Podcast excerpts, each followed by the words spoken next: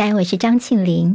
今天是中华民国一百一十二年十二月十二号，今天是星期二。好，我们在 YouTube 上面直播，现在六点钟就已经开始。谢谢好朋友借帮庆玲分享、留言、按赞，免费订阅中广新闻的 YouTube 频道，非常谢谢大家。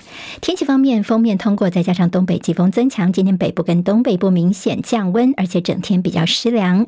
明天水汽稍微减少一些，主要是在大台北跟东半部会有局部短暂雨。周四周五的时候，天气又会回稳。气温回升，不过要留意的是周六，大陆冷气团强度，到时候这个冷空气南下之后，北部最低温可能只有十三度。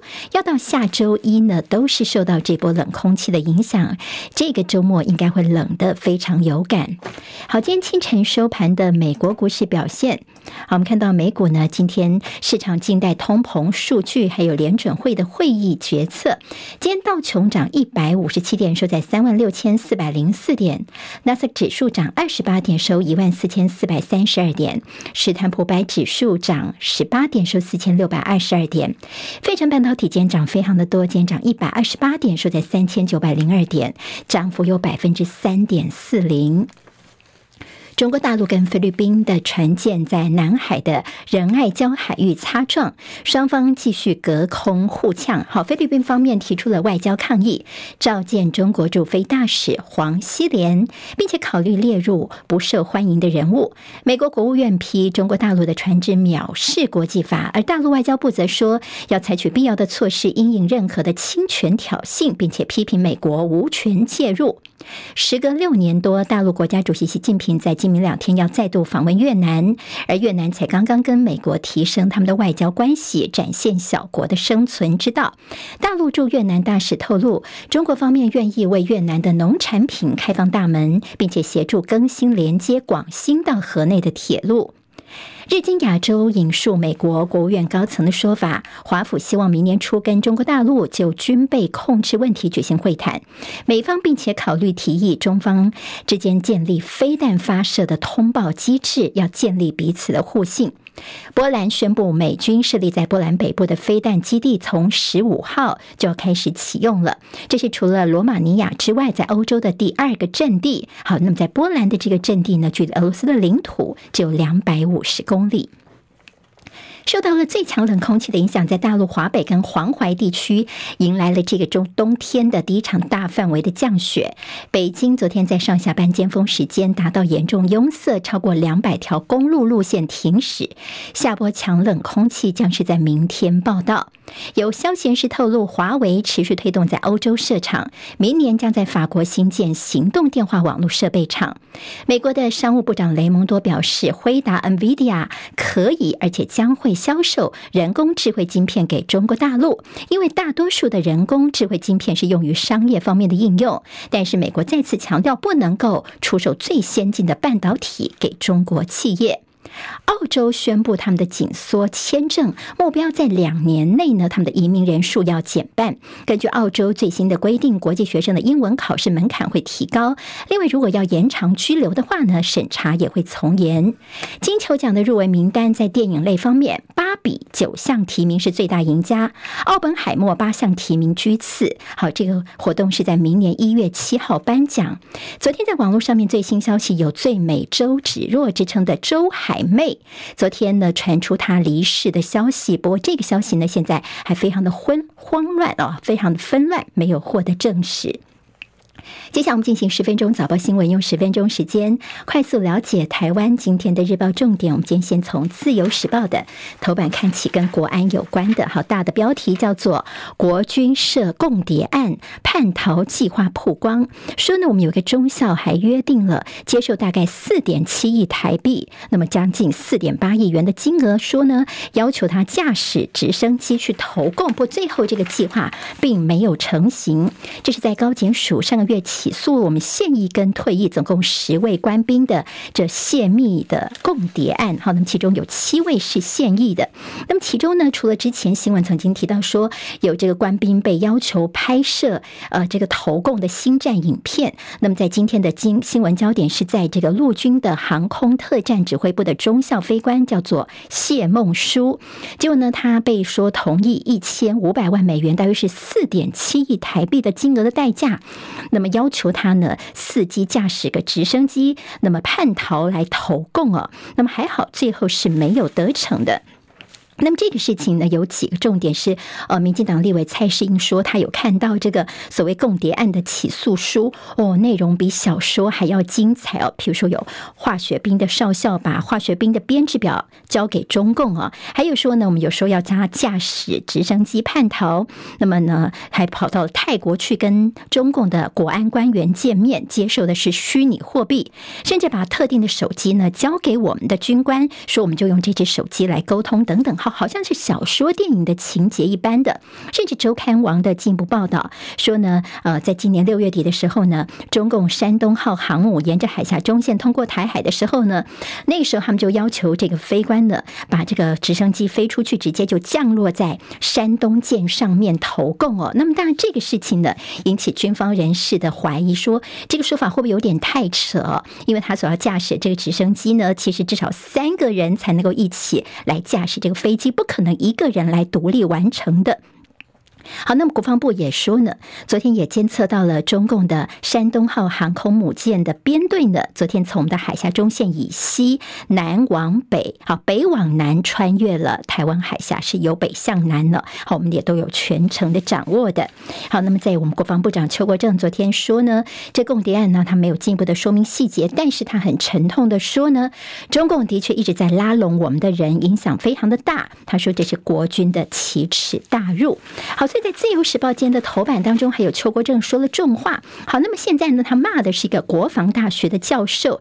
这国防大学的理工学院教授叫做葛明德呢，他主持了一个呃，他私下开了一个公司，结果呢，跟中国大陆有技术合作，甚至。多次的进出中国，引起了国安危机哦。甚至邱国正昨天呢，在立法院就重批说，这个案子就是叛国，应该办得越重越好，应该要枪毙哦。那么说，应该要枪毙掉这个叛国的教授。好，那么说跟中国大陆合作长达十年的时间，这中间呢？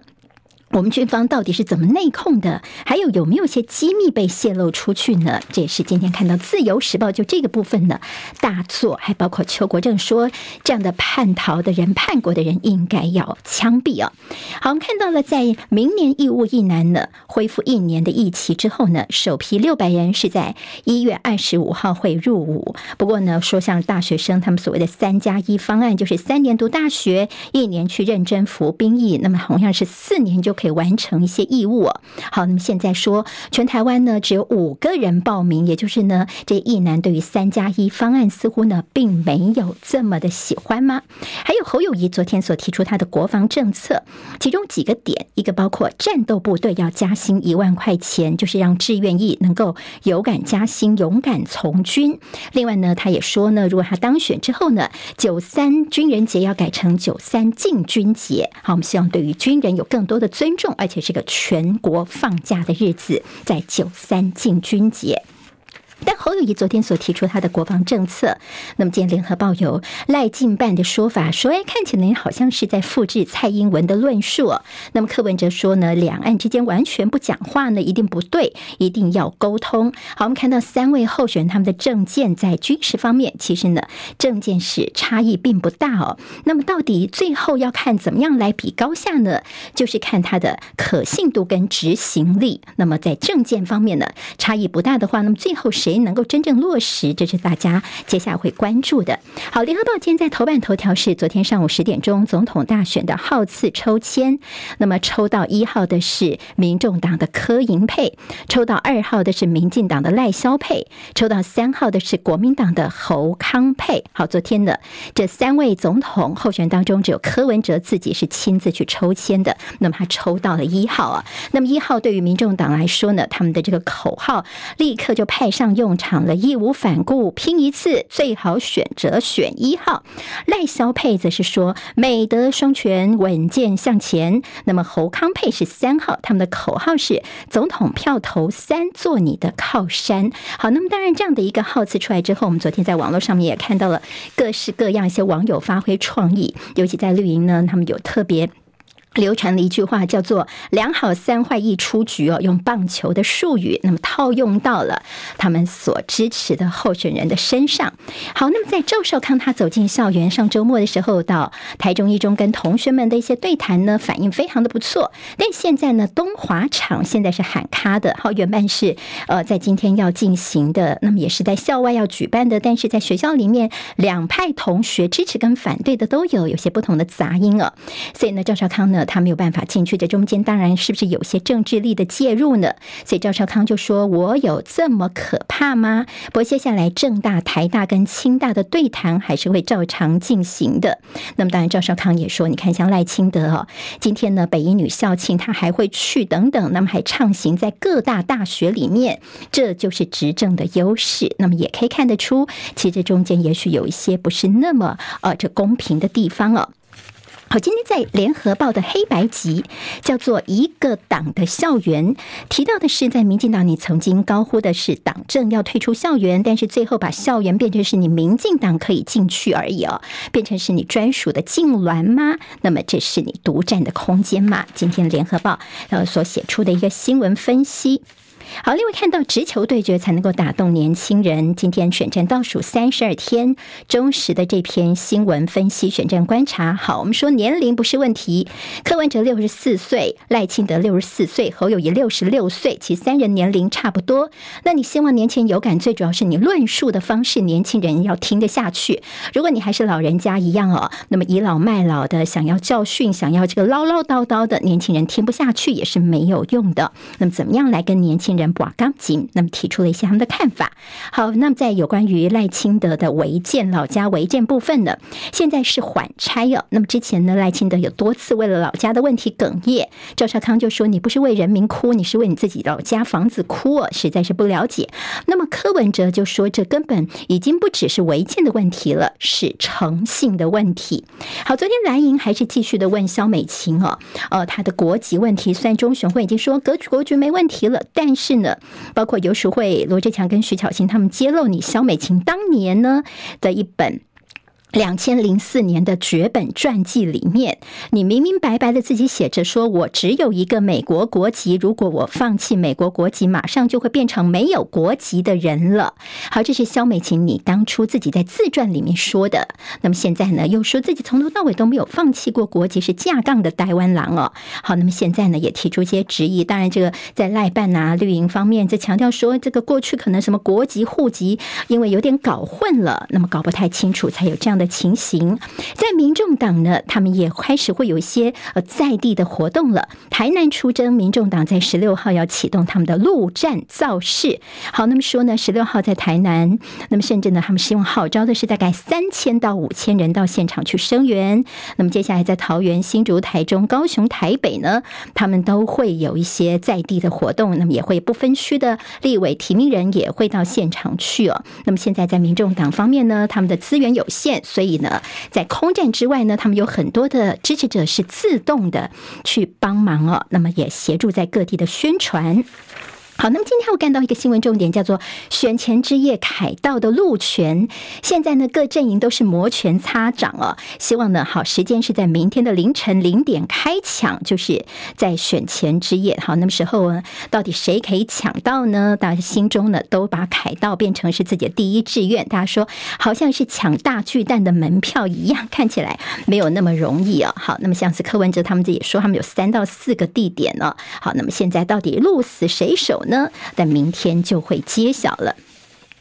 今天在中国时报的头版头条提醒的是，在最低工资法在今天的一个动向，要拼三读，再也争取要公示入法。好，那么今天还会各党的一个动员呢。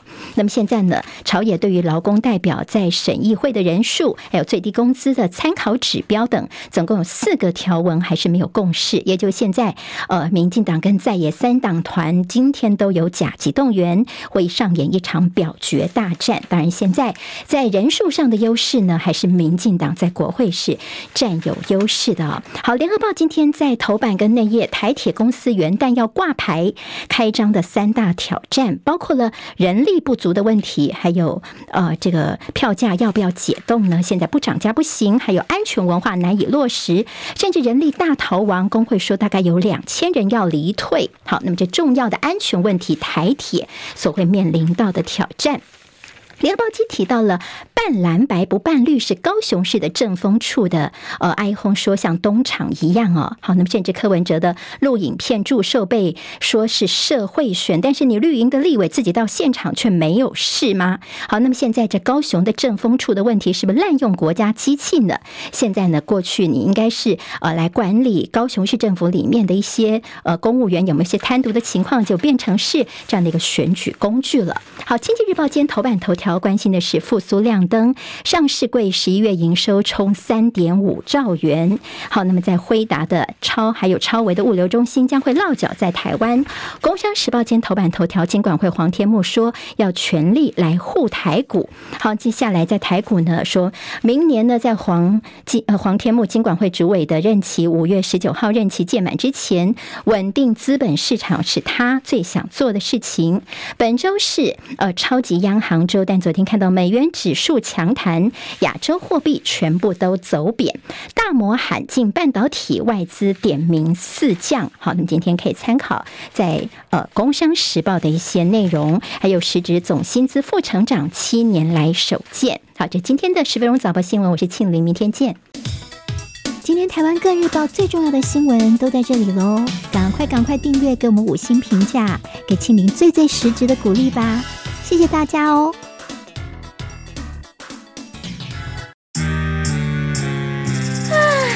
想健康怎么这么难？想要健康一点都不难哦！现在就打开 YouTube，搜寻“爱健康”，看到红色的“爱健康”就是我们的频道哦。马上按下订阅，并且打开小铃铛，就能医疗保健资讯一把抓。想要健康生活，真的一点都不难，还等什么呢？爱健康的你，现在就打开 YouTube，订阅“爱健康”。